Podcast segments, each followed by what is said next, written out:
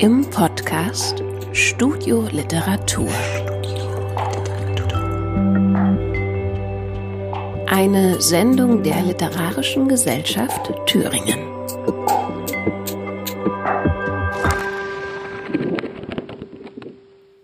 Herzlich willkommen zur dritten Ausgabe von Frage für einen Freund, der Werkstattgesprächreihe der Literarischen Gesellschaft Thüringen. Mein Name ist Mario Osterland und zu Gast ist diesmal die Schriftstellerin Maria Cecilia Barbetta.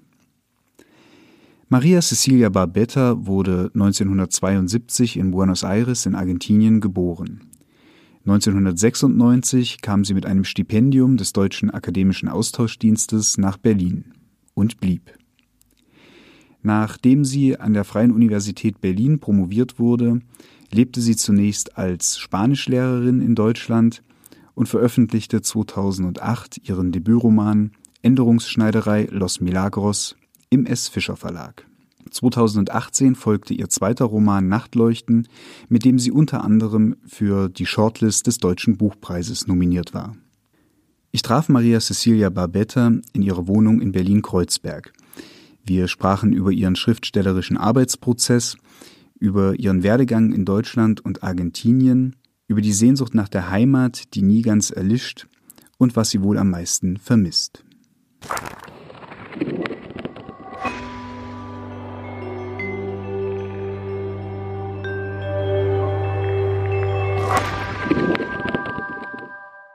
Also die Freundinnen habe ich gestern darüber nachgedacht, weil ich einen argentinischen Film gesehen habe. Es gibt ähm, jedes Jahr eine, eine äh, Argentinierin, die ein, ein Festival macht, äh, argentinische Filme, ein, drei Tage, drei Tage in Berlin und das heißt Invasion, das Festival. Und diesmal haben sie es digital gemacht und äh, habe am Wochenende ganz viele argentinische Filme mir angeschaut.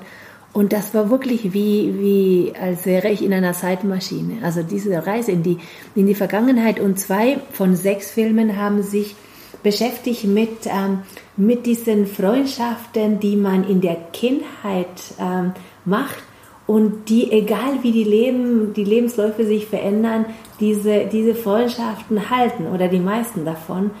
Und äh, mir war gestern und vorgestern ganz melancholisch zumute und ich fragte mich, ja, weshalb denn? Also wieso ist mir so melancholisch zumute? Bis mir da klar wurde, ja natürlich, du hast ja zwei Tage lang argentinische Filme angeschaut und dann war mir klar, das habe ich nicht. Ähm, also ich habe jetzt die Hälfte meines Lebens in Deutschland verbracht und die, die erste Hälfte in Argentinien. Und das, was, was ihr alle ähm, zugänglich habt, nämlich auch wenn ihr nicht in der Stadt lebt, wo ihr vielleicht geboren worden seid, habt ihr immer die Möglichkeit, ganz schnell wieder dort zu sein, wo alles angefangen zu hat. Zu den Wurzeln. Zu den Wurzeln und wo man dann genau diese Leute vielleicht wieder trifft, wenn, wenn gleich einmal im Jahr zu Weihnachten, ja. Also die Bäckerin und die, die Freunde von der Schule, von damals und auch, wie gesagt, auch wenn die, wenn das Leben sich so verändert, hat, gibt es da eine Kontinuität oder eine, eine Rückversicherung von dem, was, wer man ist. Und das fehlt mir alles. Also das, ähm, mein Leben hier ist wunderschön, aber, aber alles ist neu. Oder wenn du dich in meiner Wohnung umschaust, klar habe ich ein paar Dinge, natürlich, äh, äh, das gehörte meiner Mutter, das gehörte meiner Oma, aber es wäre anders, wenn ich in Argentinien wäre. Also ich hänge sehr, sehr an Dingen, weil ich glaube, dass mir dass mir diese Erinnerungen ein bisschen, ein bisschen fehlen oder, oder abhanden gekommen sind oder ich vermisse sie. Und wenn da ein Objekt ist, das ist so eine Art, so, so, so ein Objekt, so ein magisches Objekt, ja, äh, wenn ich so eine, mm, eine Vase sehe von meiner Oma in meiner Berliner Wohnung, ja, dann bin ich sozusagen quasi schon. Tröstet schon, schon, das auch? Es macht mich traurig. Also es, ja, es, es, macht, es macht mich traurig, weil ich, weil ich genau in der Sekunde wieder weiß, mein Gott, wie die Zeit vergeht. Und, ähm, und meine Oma gibt es nicht mehr. Und, ähm, und vieles gibt's, gibt es einfach nicht mehr. Und ich glaube, dass das auch der Motor des Schreibens ist. Also ich weiß nicht, wie du das siehst, aber für mich ist Schreiben immer die Möglichkeit, Dinge nochmal heraufzubeschwören, heraufzubeschwören die, die nicht mehr da sind, also sie wieder lebendig zu machen, ähm, dank, des, dank des Schreibens. Und dann ist das Objekt Buch da. Äh, Und sie als, auch nah bei sich zu halten, diese Dinge? Ja, naja, wenn, wenn, wenn ich mir überlege, äh, dass ich acht Jahre lang an, an, an meinem zweiten Buch ähm, geschrieben habe, wie intensiv diese, die, dieser Schreibprozess ist und dann weiß ich nicht, ähm, diese acht Jahre, ich glaube, ich habe mich eher in, dieser, in diesem literarischen Argentinien, in diesem Einbildungsland Argentinien viel mehr aufgehalten als in Berlin. Und ich sage absichtlich Einbildungsland Argentinien, weil das Argentinien, was ich beschreibe, ein, ein äh, nicht, das, nicht das echte, in Anführungszeichen, nicht das echte Argentinien ist, sondern ein, ein, ein Land der Sehnsüchte, ein Land, das, ähm, das voller Ideen ist. Ähm, es ist konzipiert dank Ideen, die ich in, in Berlin aufgetrieben habe oder Ideen, die ich in, in Berlin hatte oder, oder in den Städten, die, die ich da bereist bin. Also es ist nicht ein eins zu eins das Argentinien der, der 70er Jahre, sondern es ist natürlich ein, ein erfundenes Argentinien, wie ich das nenne, ein phantasmagorisches Argentinien. Also da habe ich mich aufgehalten und, ähm, und ich glaube, dass das ähm, ein bisschen wie ein, äh, wie sagt man das, auf, auf Spanisch ist das Wort Antidoto, also ähm, die Möglichkeit, äh, diese, dieser Sehnsucht zu, zu begegnen, ja, indem man selber sich einen Rahmen kreiert, nämlich als Schriftsteller mit dem Erlaubnis, sich genau dort aufzuhalten in, in der Fantasie. Ne? ja, jetzt hören wir äh, wahrscheinlich meinen Welpen, wir hören die, die genau die Stühle knar knarren hier. Also, wir müssen auch damit vorlieb nehmen. Ja, also ich merke schon, die, die Sehnsucht nach der Heimat, die ist natürlich irgendwie da. Aha. Die bleibt auch immer da, mhm. obwohl du jetzt schon über 20 Jahre in Deutschland ja. bist. Äh, ich würde aber. Bei dir nicht? Hm. Ist anders, ne? Das ist anders. Ich nähere mich gerade mein, mein, meiner Gegend, meiner Heimatgegend erst wieder an. Ja.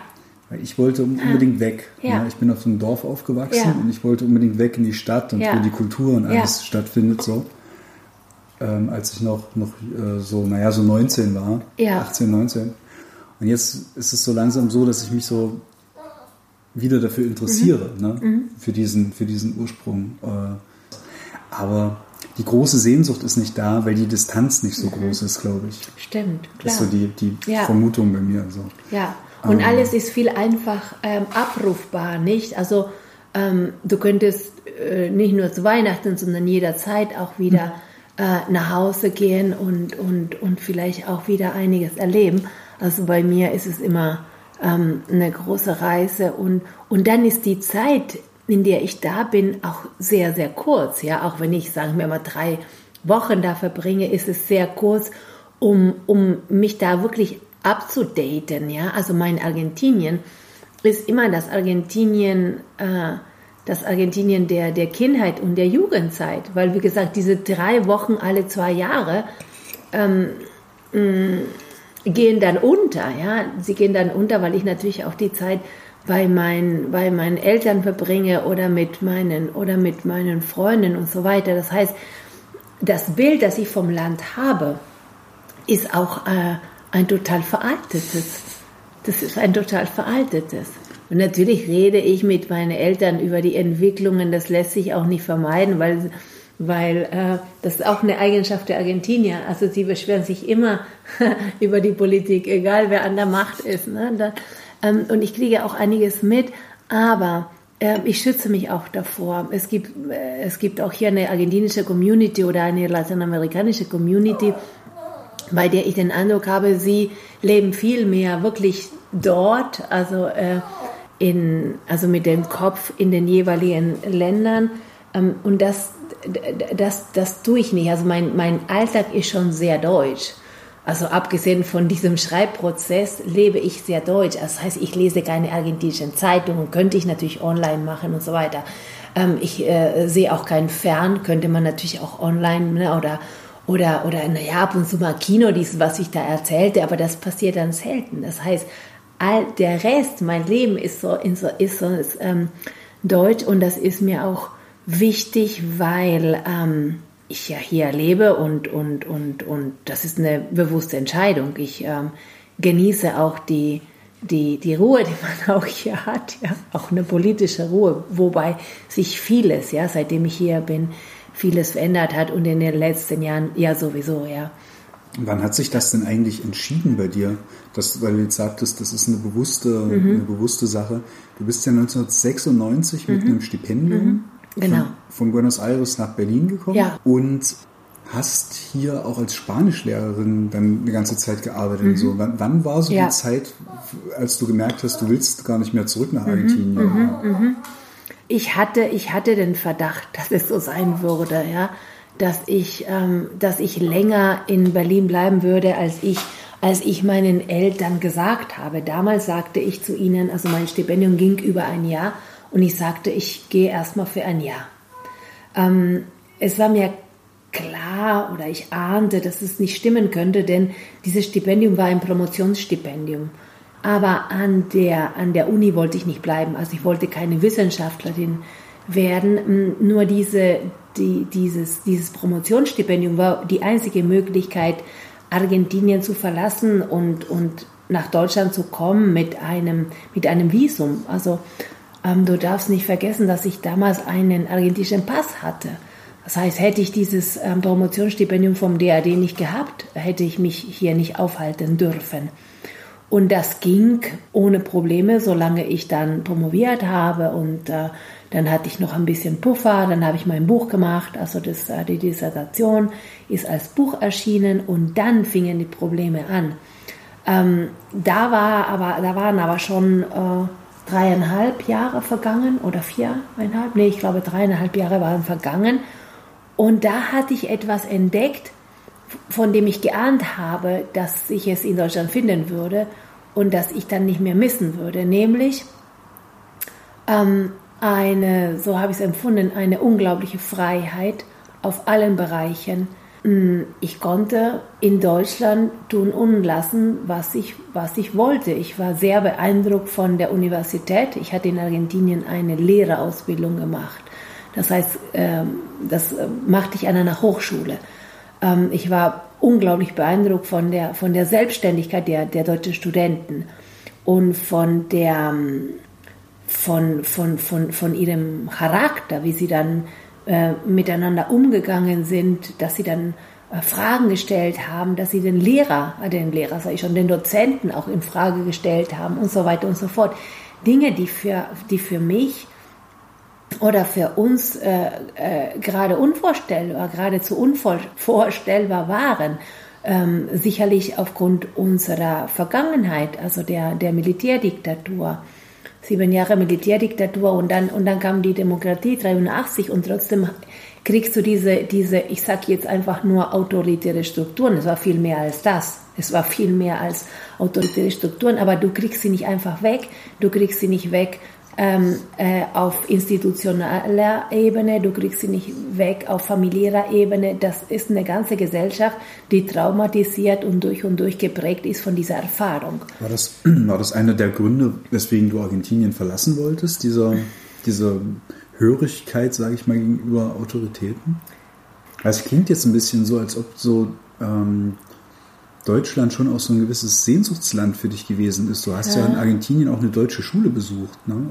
Ich habe eine deutsche Schule besucht und ich war, bevor ich 96 nach Berlin kam, einmal in Deutschland gewesen. Das heißt, ich hatte schon einen Eindruck von dem, was mich erwarten würde. Und das hat mich damals auch schon fasziniert. Es, äh, es waren Kleinigkeiten, ich war natürlich auch damals jung, es waren Kleinigkeiten, aber, aber zum Beispiel die Tatsache, dass man dann in WGs wohnte. Also bei uns wohnt niemand in einer WG oder, oder die wenigsten, sagen wir mal so. Diejenigen, die aus den Provinzen nach Buenos Aires, in Argentinien konzentriert sich vieles, ich sage nicht alles, aber vieles in Buenos Aires. Und wenn man in Buenos Aires lebt, studiert man und wohnt man bei den Eltern, denn so, so billig ist ja alles nicht und äh, so. Ähm, das heißt, man ist dann, man, man, man ist äh, 20, 21, 22, 25 und, und lebt man noch bei, man lebt noch bei den Eltern, ja.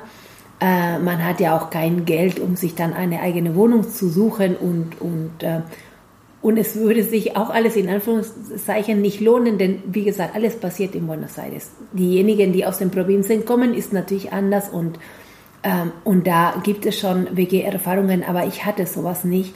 Und ich war völlig fasziniert. Ich war völlig fasziniert von den, damals von den Frauencafés und von an der, an der FU äh, gab es auch so ein äh, das sogenannte Rosa Café, also für die, für die Schwulen. Das fand ich äh, großartig. Und Frauencafé für die lesbischen Frauen. Das war großartig und man hat sich über alles Mögliche unterhalten, über, über, keine Ahnung, über Pornografie. Das war für mich so unvorstellbar, unvorstellbare Welten. Ich fand alle ähm, Studenten und Studentinnen unglaublich neugierig. Ja, die waren neugierig auf mich und die waren neugierig zu erfahren, wie ist es bei uns in Argentinien, in Lateinamerika. Viele sprachen Spanisch. Ich fand die alle, alle offen, herzlich und ähm, heute erscheint es mir nicht mehr so wichtig, aber damals war das auch ein sehr wichtiger Punkt für mich, denn ich war, wie gesagt, sehr jung, eine junge Frau. Als ich Argentinien verlassen habe, 96, hatten wir im Lande die höchsten Fälle weltweit von Bulimie und Anorexie, weltweit. Ähm, das heißt, einen unglaublich gesellschaftlichen Druck ähm, was es bedeutet, schön zu sein. Ja, also wie definiert man sich als Frau und was muss eine Frau alles mitbringen. Ähm, und ich fand, ähm, inzwischen glaube ich, dass Argentinien und Deutschland sich in dieser Hinsicht sehr viel angenähert haben, aber damals aber damals fand ich großartig, dass zum Beispiel die deutschen Frauen sich nicht enthaart haben. Also ich, äh, ich rede jetzt über, über, über Mädchenthemen, aber das war alles so etwas, was sich mir damals eröffnete und, und, und ich fand das ähm, wunderbar und wollte nicht mehr, nicht, nicht mehr zurück. Und nochmal zurück zu deiner Frage. Die, du, du hast die auch sehr ähm, äh, schon, schon richtig, glaube ich, ausformuliert. Nur damals hätte ich das auch nicht versprachlichen können. Es war vielmehr ein Gefühl, ja. Das Gefühl, dass ich länger in Deutschland bleiben wollte. Und ich hätte es auch nicht sagen können, warum. Also ähm, ich sagte immer wegen der deutschen Sprache und das war ein sehr starker Grund, denn in Argentinien hatte ich nach, der, nach dieser Lehrerausbildung keine weiteren Möglichkeiten, mich im Bereich der Sprache, hätte ich keine weiteren Möglichkeiten, mich im Bereich der Sprache zu entwickeln. Also es war schon sehr wichtig, aber da hattest du schon Deutsch gelernt in, der, in dieser ja. Lehrerausbildung in mhm. Argentinien. Ja, ich war schon ausgebildete Deutschlehrerin und ich hatte schon Deutsch unterrichtet an der Schule. Ich war vielleicht 22, ja, als ich fertig wurde mit dem Studium und ich fing sofort an zu arbeiten. Ich meine, schon davor hatte ich mit 18 habe ich schon angefangen zu arbeiten. Das ist auch argentinische Realität, dass man studiert und arbeitet. Äh, ich hatte gearbeitet an der deutschen Schule, wo ich selber Schülerin gewesen war. Eine sehr gute Schule, aber der Kosmos war sehr klein, ja. Mhm. Und, und vielleicht auch das, vielleicht war auch das eine, ein, ein wichtiger Grund. Ich hatte, ja, ich war 22 und hatte schon eine, eine schöne Stelle an der Uni. Ich hatte, an der Uni sage ich schon, an der, an der Schule. Ich hatte meine Ausbildung fertig und ich dachte, okay, das, was jetzt kommt, ist heiraten und Kinder kriegen und das war's. Und das wäre es vermutlich auch gewesen, wenn ich nicht diesen großen Sprung über den Ozean gewagt hätte. Ich glaube, es wäre aus mir eine ganz andere Cecilia geworden mit noch größeren Sehnsüchten und ähm, also da war von vornherein war so ein Freiheitsdrang da, also nicht nur äh, nicht nur sozusagen die Sehnsucht zur Freiheit, sondern dann auch die unmittelbare Freiheitserfahrung dann hier mhm. in Berlin. Mhm. Verglichen damit ähm, hast du dich dann eigentlich jemals als als ähm, Fremde hier in Berlin gefühlt mhm. auf eine unangenehme Weise? Mhm. Weil erstmal, so wie du es beschreibst, mhm. klingt das jetzt erstmal alles sehr äh, euphorisch und mhm. positiv. Es war so. Es war so. Ich habe auch an der Uni ähm, wunderbare Menschen also ähm, äh, kennengelernt damals. Ich hatte großes Glück. Oder ich hatte sowieso den Eindruck, alle sind toll. Und die waren toll. Also es, es war wirklich, es war, es war, es war grandios. Es war, es war ein Herz, die, die, die waren alle anders als ich. Und die haben mich aber auch so angenommen, wie ich war und waren neugierig und offen und ähm, ja. Ich habe immer so das Gefühl, wenn man so von Freiheit redet, ist irgendwie so, wo, wo verbirgt sich innerhalb dieser Freiheit die Fremdheit? Deswegen habe ich jetzt nach diesem Wort fremd gefragt, mhm. weil das für mich irgendwie so ein bisschen zusammengehört. Wenn man einerseits, also ich habe die Erfahrung damals mhm. gemacht, als ich das Dorf verlassen habe, mhm. in die Stadt gegangen bin zum Studieren, habe ich mich sehr frei gefühlt. Mhm. War aber irgendwie auch fremd. Mhm. War halt, ähm, an der, war an der Uni eigentlich, war, war das keine, ähm, es war keine Welt, die so, so ganz natürlich zu mir oder meiner Familie gehört hätte. Ich war der. Erste in meiner Familie, der überhaupt Abitur gemacht hat. Das, deswegen komme ich da jetzt so drauf. Nein, das, das ist sehr schön. Also es passt, es passt, weil ich meine, bei mir ist es ähnlich. Okay, meine Mama und mein, mein Papa haben beide äh, die Uni besucht, aber äh, das, was ich gemacht habe, also ich, äh, also nach Europa zu gehen und auch nach Deutschland, wo meine Familie von der Tatsache abgesehen, dass meine Mutter in der deutschen Schule unterrichtet hat, auch Spanisch, also nichts hat uns mit Deutschland verbunden, ja mit Italien unsere Vorfahren, aber Deutschland, ja, meine Eltern können kein Deutsch und also einfach diese, diese, diesen Schritt zu gehen, ähm, war schon sehr ungewöhnlich. Ähm, mein, mein Papa ist nur einmal geflogen, weil er Angst vorm Fliegen hat. Also auch das, ja, so. Ähm, meine Welt in Argentinien ist, ist wohl behütet, aber auch sehr klein und voller Ängste. Und ich glaube, dass dieses, was du sagst, dieses Fremdsein und Freiheit, ich glaube, das geht Hand in Hand. Und Hand in Hand, glaube ich, mit, mit, ja, mit, mit, mit, äh, mit Schmerz oder, oder, oder, oder Sehnsucht oder ein anderes Wort, was ich sehr mag, ist Wehmut, ja. Ähm, und wir haben das große Glück, äh, du, ich, ähm, alle Kolleginnen und Kollegen, die schreiben oder die Kunst machen, ähm, produktiv damit umzugehen. Also das nicht nur zu spüren, ähm, sondern zu spüren, äh, festhalten und in diesem Festhalten zu verändern. Dann lass uns mal über das Schreiben sprechen. Du hast äh, dein, dein erstes Buch dann, es klingt jetzt so folgerichtig, deswegen äh, weiß ich gar nicht, ob die Frage jetzt noch so angebracht ist, aber ähm, du hast 2000, 2008 hast du deinen ersten Roman veröffentlicht. Das war Änderungsschneiderei Los Milagros. Mhm. Und das war auch auf Deutsch geschrieben. Das ist mhm. nicht übersetzt, also nicht. Mhm. Das war sozusagen, hat sich die Frage überhaupt für das erste Buch, für die erste Publikation überhaupt gestellt? In welcher Sprache du das schreiben wirst? Ich muss lachen, weil also schon, schon vom Buch und Publikation zu reden im Zusammenhang mit den Ursprüngen schon mich dann äh, äh, lachen, lachen lässt. Nein, weil ich, äh, ich dachte an keine Publikation, ich dachte, ich dachte an gar nichts erstmal. Das war das Wunderbare, glaube ich. Es hat sich nicht wunderbar angehört, zumindest am Anfang nicht.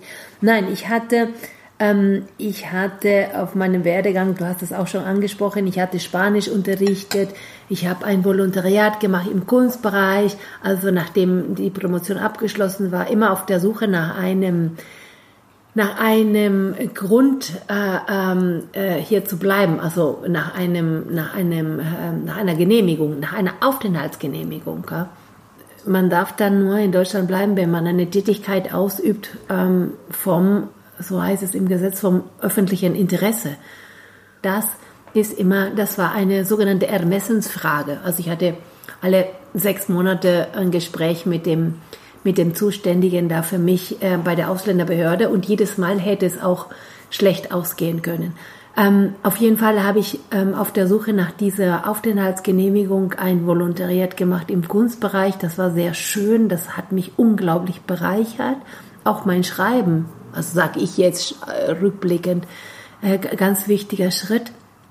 Und ähm, der Arbeitgeber war die Senatsverwaltung für Wissenschaft, Forschung und Kultur. Das heißt, ich hatte so eine Institution hinter mir. Und ähm, naja, und die Universität. Irgendwann ging das Volontariat zu Ende. Es war ja klar, ich habe auch nie Kunstgeschichte studiert. Also Volontariat ging zu Ende und, ähm, und die Stelle an der Universität, ich war Lehrbeauftragte, wurde auch nicht verlängert. Auf einmal äh, hatte ich kein, keine Arbeitsstelle mehr. Ähm, ich hatte gespartes Geld und, ähm, mm, und ich habe mich dann sofort um etliches beworben. mein, mein, mein, mein Curriculum vitae war bis dahin ziemlich bunt, ja. Also ich habe mich wirklich um alles Mögliche beworben, aber man konnte nicht sagen, ich bin das oder ich kann das. Ähm, okay, also du hattest zu dem Zeitpunkt äh, quasi noch gar nicht das Selbstverständnis, Schriftstellerin zu aber, sein. Aber auf gar keinen Fall. Auf gar keinen Fall, denn ich komme aus, aus einer Familie, da gibt's keine, keine, keine Künstler, keine, keine Schriftsteller, keine, nichts. Mein, meine Mama war Lehrerin, mein Vater war Buchhalter.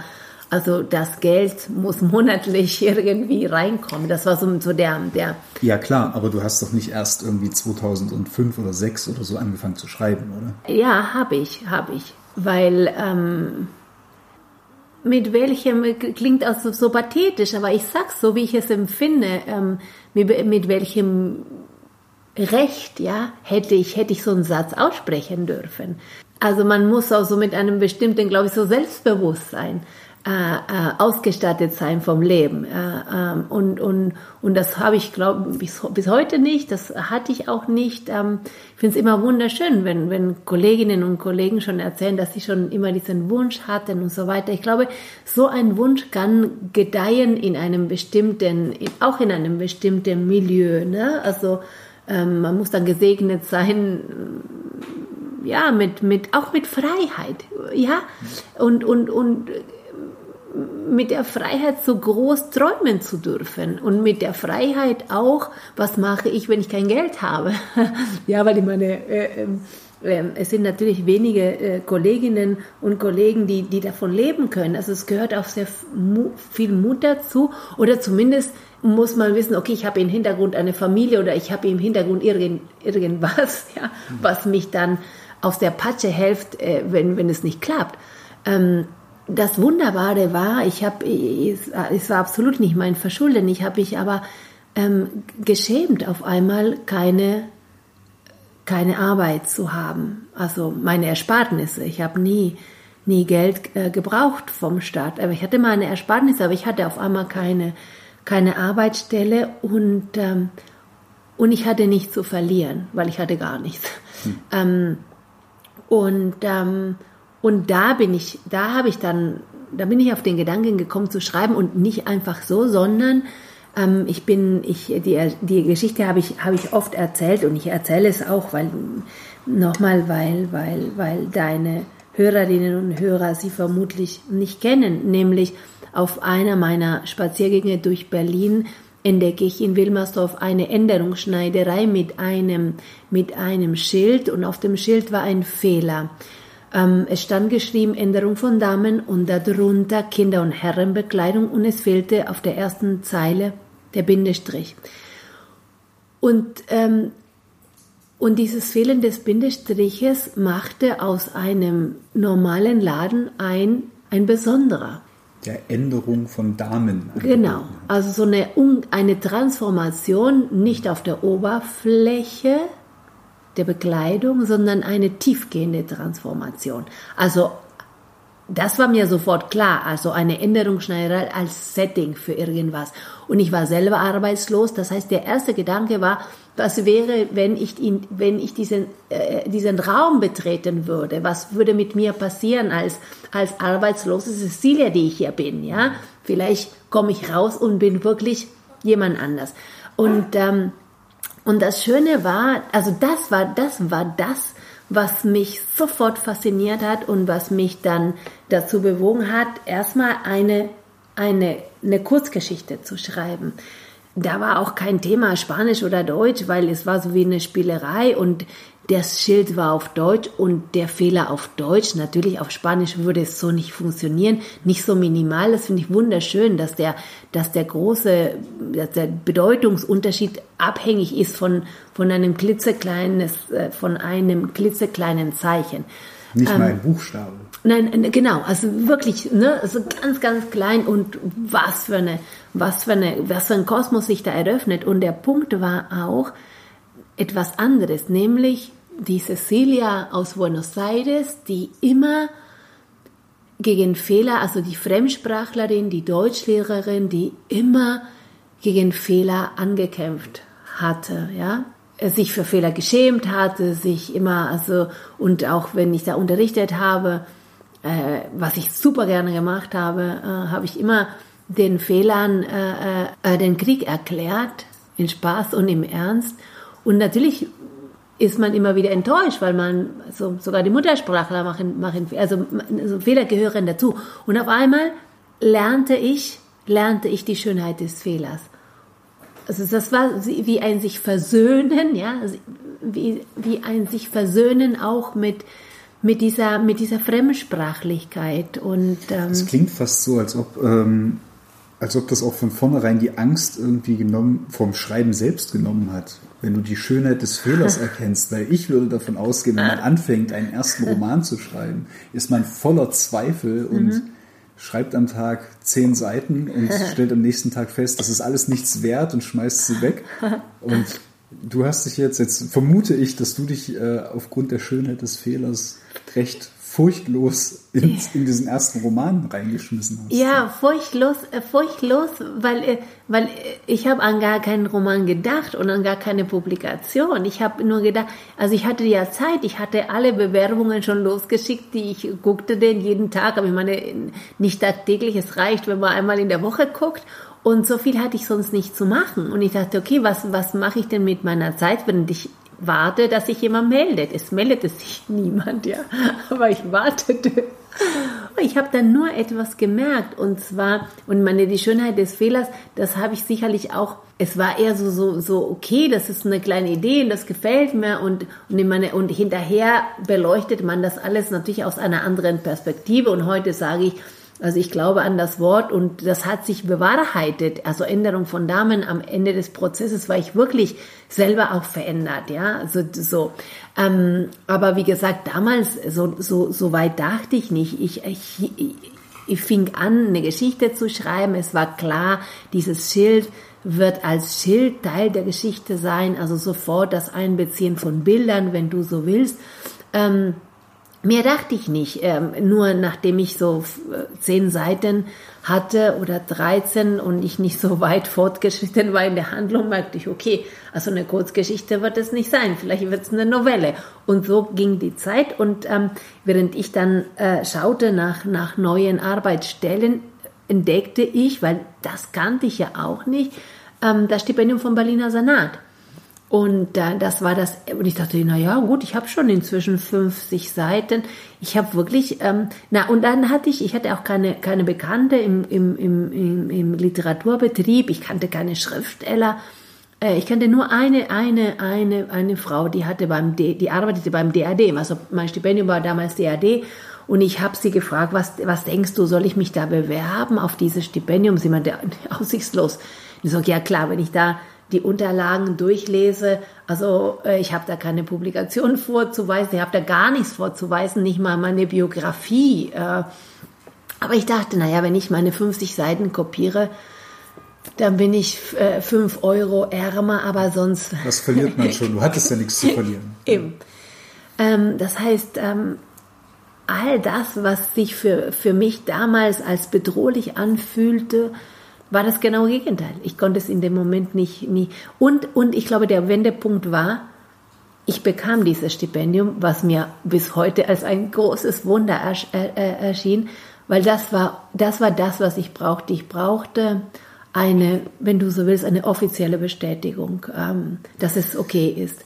Und, und, und, das sage ich noch hinzu, das Geld war auch ähm, wie und das waren meine Strukturen, das war wie ein, das war mein Gehalt. Also so wie, wie mein Papa jeden Morgen ins Büro gegangen ist oder ich als Lehrer den so und so viele Stunden, ist okay, auf einmal habe ich ein Stipendium und das ist so, und so, da habe ich mich, was ich ja auch getan hatte bis dahin, aber dann ohne schlechtes Gewissen, ohne schlechtes Gewissen habe ich geschrieben habe ich sozusagen, okay, das ist jetzt mein Job. Ich kriege Geld dafür, das ist, das ist jetzt mein Job. Ja. Das ist wirklich ein enormer Glücksfall. Also, ja, ich weiß, weil das ist irre. Weil die Anerkennung ist ja. halt sofort da und zwar in einem, auf der großen Bühne. Weil mhm. es ging ja dann von, im Prinzip von der Cecilia, die äh, gar nicht wusste, dass sie Schriftstellerin ist, ging das ja von 0 auf 100. Ich meine, du hast immerhin beim Fischer Verlag äh, debütiert. Mhm.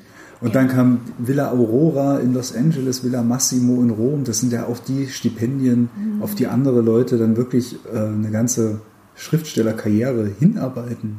Ich weiß von, von, von, meinem, von meinem Glück, aber meinem, in, meinem, in meinem Herzen bin ich immer diejenige, die immer noch vor diesem Schild steht und, ähm, und sagt, ich schreibe erstmal eine Kurzgeschichte.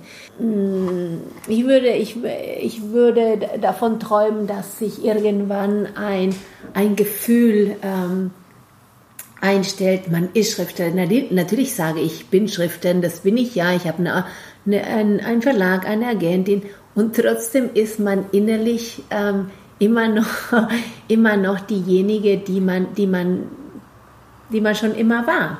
Und vielleicht, ähm, auch, und also, vielleicht auch immer noch etwas unsicher? Also jedes Mal, jedes Mal, jedes Mal. Also ich, ich beneide wirklich, ich beneide wirklich Kolleginnen und Kollegen, die, die das schon immer spürten und immer wussten und, und sich dann immer so vorbereitet hatten und so weiter. Ähm, also ich schreibe sehr gern. Ich finde es aber auch ähm, also ein großartiger, ein großartiger Job. Es ist aber auch immer ähm, für mich unglaublich anstrengend, denn es ist auch verbunden, glaube ich, mit einer, oder ich verbinde es mit, nicht nur mit Freude, sondern es ist eine Arbeit und, und, und, und mit einer gewissen Verantwortung. Ähm, ist das auch vielleicht ähm, der Grund, warum es zum zweiten Buch so lange gedauert hat? Ja, mal, mal gemein mhm. gefragt, weil es sind ja zwischen, zwischen dem ersten und dem zweiten Buch, also der Publikation der beiden Bücher, liegen zehn Jahre. Ja, ja, also ich wäre wär gerne, gerne schneller gewesen, aber ähm, sicherlich, also es ist die Auseinandersetzung mit, mit einem selbst, auch die Auseinandersetzung und das Verdauen von dem, was passiert ist. Ich meine, es ist auch nichts, nichts, nichts passiert, was du auch nicht, nicht kenntest oder andere nicht kennten, nur ich musste es verdauen. Ja? Und eine Sache ist ein Buch schreiben, eine Sache ist ein Buch veröffentlichen, eine andere Sache ist ein mit einem Buch auf Tour zu sein und so weiter. Das sind so so kleine Rollen, in die man neu hineinwachsen muss, ja. Und, und diese Rollen sind alle sehr, sehr, sehr unterschiedlich, nicht ähnlich. Das genaue Gegenteil, die sind sehr unterschiedlich. Also das Schreiben passiert bei mir in der absoluten Abgeschiedenheit, ja ähm, dann ist das Buch da und dann bin ich natürlich präsent und mache alle Aufgaben, die auf mich zukommen und, äh, und, und die Lese, Lesungen und Lesereisen und so weiter und so fort. Aber das ist wirklich diese Öffentlichkeit, gibt einen viel, verlangt von einem auch sehr viel und danach bin ich erstmal erledigt. Also ich bin, ich bin, ich habe keine Idee mehr, also ich beneide auch diejenigen oder ja, diejenigen, die immer äh, an drei Büchern parallel arbeiten, von Ideen sprühen. Ich so, mein Gott, ich wäre halt froh, wenn ich eine Idee hätte, die wirklich was taugt. Ja? Ähm, und bis diese Idee auch groß ist, dass ich anfange darüber zu reden, ähm, vergeht auch viel Zeit. Und ähm, das zweite Buch Nachleuchten ist wieder, denke ich, also habe den Eindruck, natürlich gibt es Ähnlichkeiten mit der Änderungsschneiderei, aber ähm, es, ist, es, ist, es ist anders und der, der, der Hauptunterschied ist die Tatsache, dass Nachleuchten in einem historischen Rahmen spielt. Also spielt der Roman am Vorabend der Militärdiktatur. Das heißt, ich musste mich inhaltlich auf diese Zeit vorbereiten, ähm, ich habe sehr viel gelesen, Filme geschaut. Viele Erinnerungen aus der Zeit der Militärdiktatur kamen hoch, Gespräche habe ich geführt. Und dann musste ich mich von diesem ganzen Konvolut ähm, an Traurigkeiten ja, ähm, äh, äh, äh, distanzieren, um irgendwann fabulieren zu können. Aber ich wusste auch nicht, dass ich mich erstmal distanzieren musste. Also am Anfang war ein Gepansche, ja. Also meine Gefühle, das Angelesene, die Filme. Und ja, man, man will dann irgendwann mal, man ist ja ungeduldig, es sind äh, zwei Jahre vergangen, man ist ungeduldig, man will loslegen. Aber dann merkt man beim Schreiben, oh nee, du klebst noch zu sehr an diesem Stoff und, und ähm, also dies, dies, äh, die, es hat lange gedauert, bis ich die, die Struktur hatte für den Roman. Und das ist mir, das ist etwas, was mir sehr wichtig ist.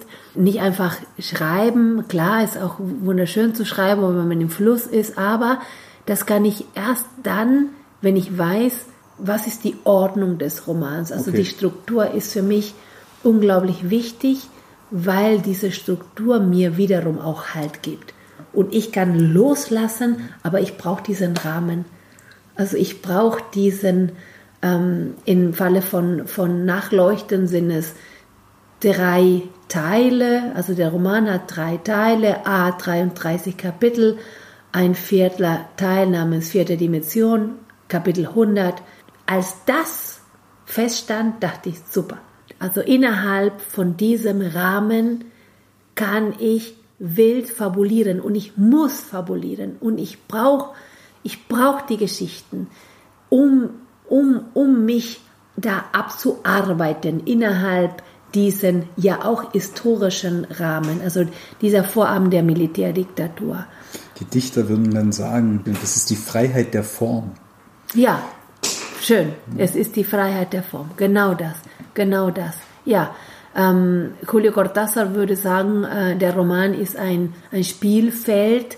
Ja, also dieses Spielfeld ist definiert und ganz klar konturiert und innerhalb dieses, dieses, dieses Spielfeldes kann man sich austoben, ja, aber immer mit klaren Regeln. Also es ist nicht ein, ein beliebiges Spiel, ähm, das würde mir auch keinen Spaß machen, sondern es gibt Regeln und die Regel erkennt man im, im Laufe des Lesens und wenn man die Regeln kennt, dann kann man sich da, dann kann man sich ähm, austoben. Man hat immer, ähm, immer, immer die Freiheit der Interpretation, was mir auch immer, immer wichtig ist. So.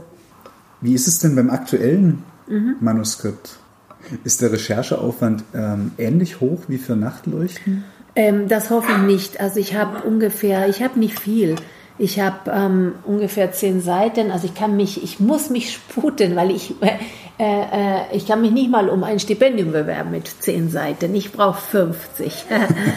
ähm, äh, ich möchte nicht nochmal noch mal so viel recherchieren. Ich glaube, das ist ganz natürlich, nachdem man so viel, so viel äh, gearbeitet hat, so wissenschaftlich, wenn man so will, ja. Also im Vorfeld eines Romans will man, oder ich, ich, ähm, ich will wieder, wieder ganz loslassen. Ähm, und, ähm, aber ich kann wenig, wenig über, der, über das dritte Buch sagen, denn es gibt noch kein Buch. Also auch noch keine schützende Struktur. Es gibt noch, genau das, es gibt leider noch keine schützende Struktur, genau. Und, ähm, und ich kann nicht sagen, es, inzwischen kann ich nicht sagen, ich schreibe jetzt, ich kann mich nicht austricksen, indem ich sage, ich schreibe eine, eine Erzählung, weil ich weiß, Erzählungen schreibe ich nicht. Ich bin unglaublich detailverliebt. Also ja, ich, kann, ich habe natürlich ein paar Erzählungen geschrieben, aber äh, äh das dritte Buch wird ähm, ein Roman sein. Was ich jetzt sage ist, ist, was ich mir sage, ist, ey Cecilia, du hast doch gesehen, äh, es gibt inzwischen etliche Romane von Kolleginnen und Kollegen, die haben 200 Seiten oder 150 Seiten. Also so ein Roman, sage ich mir, werde ich schreiben. Wie viele Seiten dann am Ende sein werden, weiß ich nicht. Ähm, äh, du hast vorhin gesagt, ja, also an einem Tag schreibt man zehn Seiten. Ich niemals. Es gibt auch Kolleginnen äh, und Kollegen, die dann sehr so eher zehn Seiten schreiben und dann und dann äh, ähm, äh, nochmal durchlesen und, und, und kürzen. Und ich ähm, arbeite Satz für Satz und ich, ich bin so ähm, äh, penibel. Äh, das ist nicht immer gut. Ähm, also ich äh, schreibe drei Sätze und der vierte Satz wird erst dann geschrieben, wenn ich dann mir einigermaßen sicher bin, dass diese drei Sätze stimmen, ja, vom Klang, von der Grammatik her und so weiter. Das, das, das klingt, nach einem, das klingt nach einem Modellieren im Prinzip. Ja, ich glaube, das ist, das ist, das ist die, das bringt diese Fremdsprachlichkeit mit sich, hm. glaube ich. Ich muss immer über Dinge reflektieren, aber mein Gott, es, es geht nicht anders und ich, ich liebe ich lieb das ja auch, ja. Schreibst du manchmal irgendwie Passagen erstmal irgendwie auf Spanisch, damit du dir darüber klar werden kannst? Oder Das ist, ich muss lachen, dass du, dass du denkst, das Spanische würde mir Klarheit. ja, ich weiß nicht. Ich bin Klarheit, das ist sehr nett. Nein, gar nicht. Das würde mich verrückt machen. Nein, das kann. Ich habe, äh, nein, gar keine Klarheit. Die Klarheit gibt mir, schenkt mir die deutsche Sprache. Dieses Spanische ist, ist abgelegt. Was nicht abgelegt ist, sind die Gefühle. Und ich glaube, dass die Gefühle, wenn man so unterscheiden könnte, dass die Gefühle spanisch sind oder argentinisch. Also wenn ich dann schreibe, geht es mir darum, diese Gefühle, die da sind, zu aktivieren. Also ich, das Schreiben funktioniert, wenn ich ein Gefühl habe. Wenn ich dieses Gefühl, was ich habe, wirklich spüren kann, wenn es stark ist.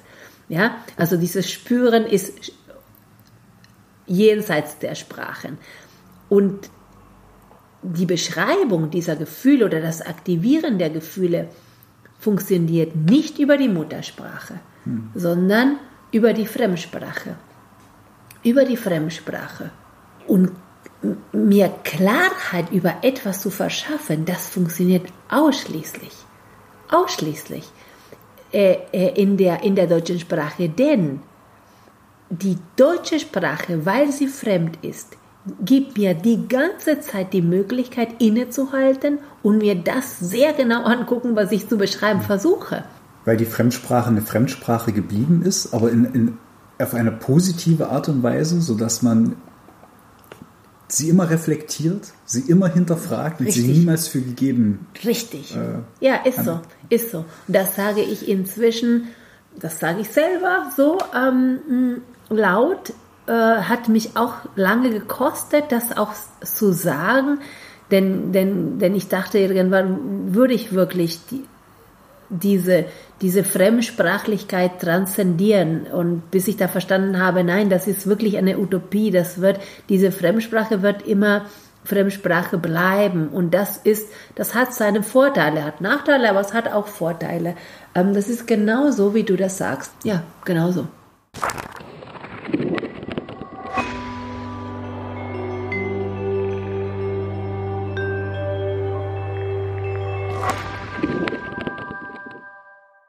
Das war die dritte Ausgabe von Frage für einen Freund, der Werkstattgesprächreihe der Literarischen Gesellschaft Thüringen.